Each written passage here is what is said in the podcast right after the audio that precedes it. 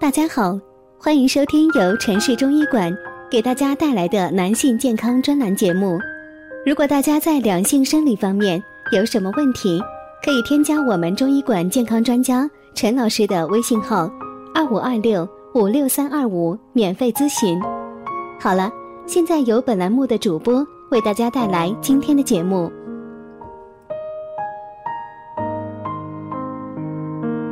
我们这一讲的题目是：当男人小弟弟有睾丸下坠感的时候，你可能已经很危险啦。李先生问我：今年二十二岁，有的时候睾丸会充血肿胀，还有点疼，不知是怎么回事，这让我十分不安和恐惧，我该怎么办？清华大学主任医师回答：睾丸充血肿胀和疼痛是个症状，不是原发疾病过程。不论是良性或恶性疾患，都有可能导致这一症状。睾丸充血肿胀和疼痛分为急性的持续疼痛和慢性的经常性疼痛。急性疼痛多见于睾丸炎和睾丸损伤，比较容易明确诊断。引起睾丸充血肿胀和疼痛的常见原因是感染，最常见的是细菌经尿道逆行至副睾和睾丸，造成副睾炎。多数男性朋友的睾丸经常有下坠感，大部分人觉得没有太大问题，不予重视。但睾丸有下坠感，可能预示着一些疾病，所以一旦发现自己有睾丸下坠感，就应该注意就医检查。睾丸炎，男性患有了睾丸炎会导致非正常的睾丸下垂。如果检查患侧睾丸，可发现皮肤红肿、睾丸肿大、下坠感，并有明显触痛。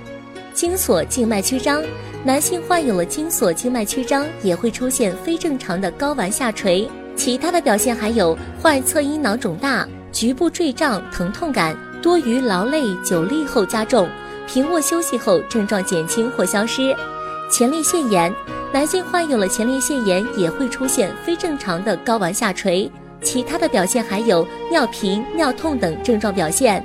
生殖泌尿系统疾病，生殖泌尿系统的疾病也可能引起非正常的睾丸下垂，如睾丸囊肿、阴囊睾丸积液。精囊炎等。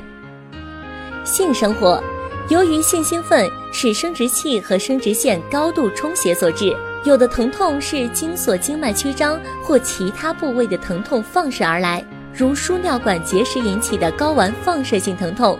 这时就要仔细鉴别真正的原因，以便有效的对症处理。今天的节目就到这里啦，朋友们是不是又有新的收获呢？